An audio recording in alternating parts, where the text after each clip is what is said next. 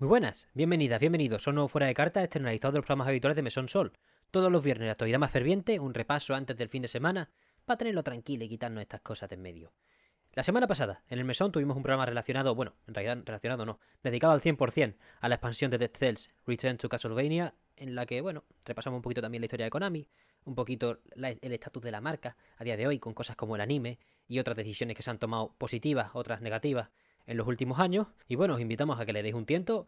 Y esta semana, en el mesón, vamos a tener la otra mitad del programa que os prometí, que era el estatus de Level 5 con Eugenia, del especial de Nintendo DS, que ahora sí lo voy a poder editar tranquilo, estoy bastante mejor. Y para que no quede muy corto, porque creo que haría falta algo más, pues el análisis de la semana, el juego de la semana, va a ser, voy a gastar un cartucho bastante importante esta semana, va a ser Drone to Life. Vamos a hablar del primer juego que jugué en mi vida, espero no ser excesivamente... Espero estar acertado, quiero decir, y presentároslo de una manera, bueno, que, esté a la altura del mesón, al fin y al cabo. Cuesta a veces distinguir lo que importa, lo que no, de un juego que te gusta tanto, pero creo que podremos llegar a buen puerto con, vuestra compañía. Pasamos ya, en verdad, sin nada más que decir a la actualidad de la semana. Esta semana, cada vez hago mejor los apuntes, ¿eh? os lo voy a enseñar si estáis en YouTube. Y si no, os comento que son dos páginas de cuaderno pequeñito, enteras de agenda, vamos a decir. Sí, pues de hecho es una agenda. Y nada, esto me está viniendo hasta bien lo fuera de carta para, para mantener un orden. Así que vamos a darle.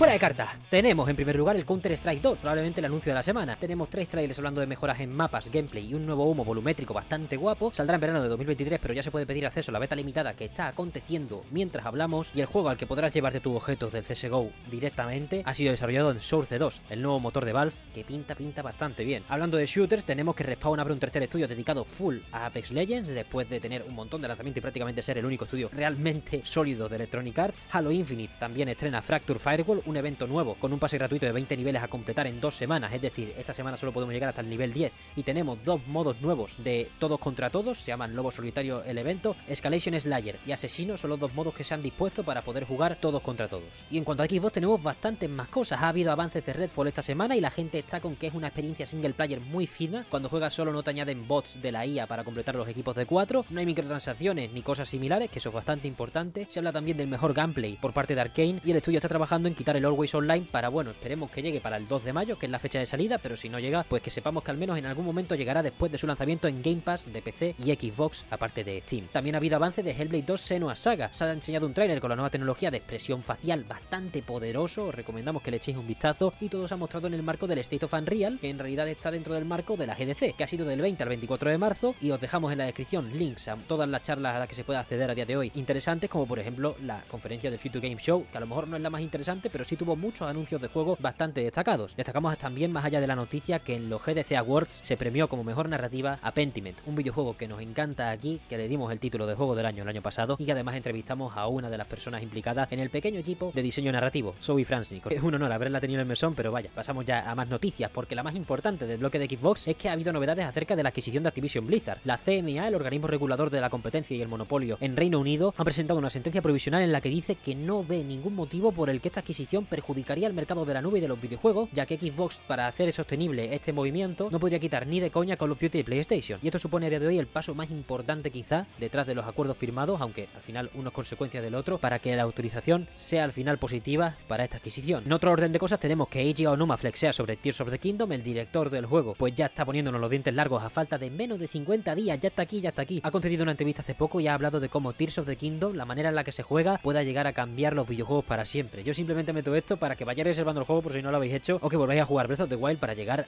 bien al día. También tenemos que Netflix pretende añadir 40 juegos más durante este año a su plataforma por móvil.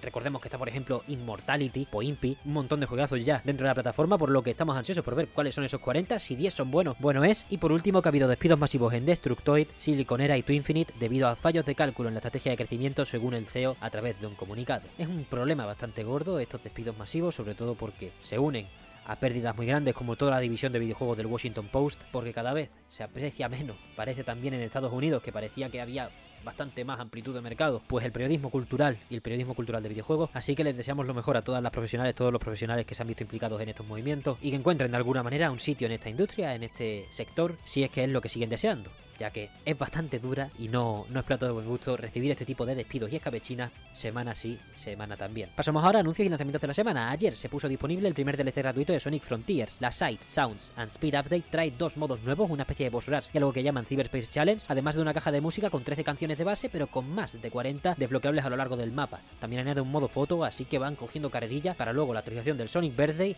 y una más que trae historia ampliada y personajes jugables. Ayer salió también Atelier Rise A3 para PlayStation 4, 5 y Switch, Storyteller para PC y Switch, un juego de Daniel Bermergui que lleva 15 años en desarrollo, nosotros lo recomendamos bastante por su demo en Steam. Hoy 24 de marzo sale Resident Evil 4 Remake para PC, PlayStation 4 y 5, Xbox Series X y S y PC, The Crown of Who para todas estas plataformas además de Xbox One. Mañana no habrá capítulo de Nier Automata 1.1a porque por desgracia se han pegado otros descansos después de un increíble octavo capítulo. Es el segundo descanso que se pegan, el otro duró un mes y poco y fue justo después del capítulo 3 y las tiendas digitales de 13DS y Wii deberían cerrar de un momento a otro ya que Nintendo declaró que se cerrarían a finales de marzo de 2023. Otra compañía que ha decidido quitar videojuegos es Electronic Arts, que ha decidido quitar Mirror Sets, Battlefield 1943 y Bad Company 1 y 2 de todas las tiendas digitales porque bueno, ¿por qué no? Siempre son las más dadas en punto para esta gente. El 28 de marzo está apretado en lanzamientos, tenemos Kana Quest para Switch, Shatter Heaven para PC, Sifu que entra en Xbox Series X y S, Xbox One y Steam a la vez que la expansión de arenas gratuita llega a todas las plataformas en las que está disponible y The Last of Us Parte 1 llega a PC. El 29 de marzo tenemos DLCs, Forza Horizon 5, Rally Adventure y Metal Hellsinger Dream of the Beast. El 30 de marzo tenemos The Last Worker para PC, VR, PS5, PSVR 2, Xbox Series X y S y Switch y Dredge para PC, PlayStation 4 y 5, Xbox Series X y S, Xbox One y Switch. Luego, en cuanto a anuncios más lejanos, nos han confirmado esta semana que el 20 de abril se viene Coffee Talk Episode 2, Hibiscus and Butterfly para Game Pass de PC y Xbox, Switch y PS4. Nos han anunciado Lego 2K Drive la misma semana que nos confirman la fecha de salida, 19 de mayo. El primer juego de nueva generación que nos enseñaron hace ya un montón de años, el de Gollum, saldrá por parte de Nacom el 25 de mayo para eso, nuevas cons consolas de nueva generación y PC. Crash Team Rumble ha sido confirmado para el 20 de junio de este mismo año y tres días después saldrá Sonic Origins Plus, una colección que ya nos dieron el año pasado, pero que esta vez trae, como debe ser, una edición física e incluye a Amy como personaje jugable respondiendo a las plegarias de hace un montón de programas de mi compañero y amigo Javier Jiménez. Por último, tenemos que Slash Life 2 ha sido confirmado por Devolver Digital para 2023 y el primero estará gratis hasta el 30 de marzo en Steam. Lo recomendamos porque, bueno, juego gratis y tampoco está nada mal.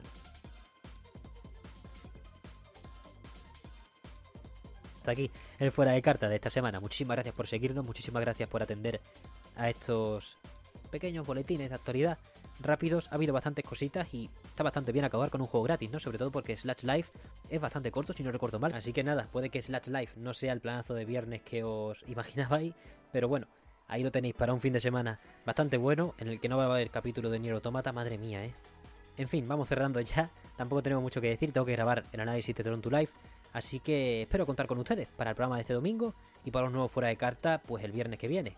Esperemos, este programa va a ser el número 49. Vaya pasada, chaval, que en realidad es el número 50 porque hicimos episodio 0.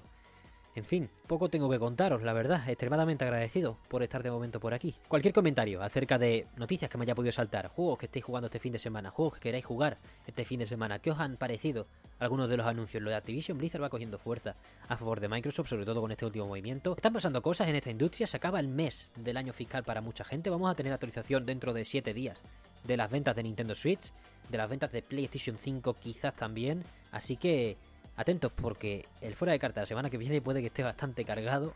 Espero no tener que usar tres páginas de la agenda porque aprovecho la página del viernes y la del sábado y el domingo para apuntarlas, que no tengo nada que hacer más, más allá de esto. Pero bueno, sea estaría del ángel de la semana que viene, que demasiado he tenido ya esta. Muchísimas gracias por todo, una vez más, y nos vemos este domingo.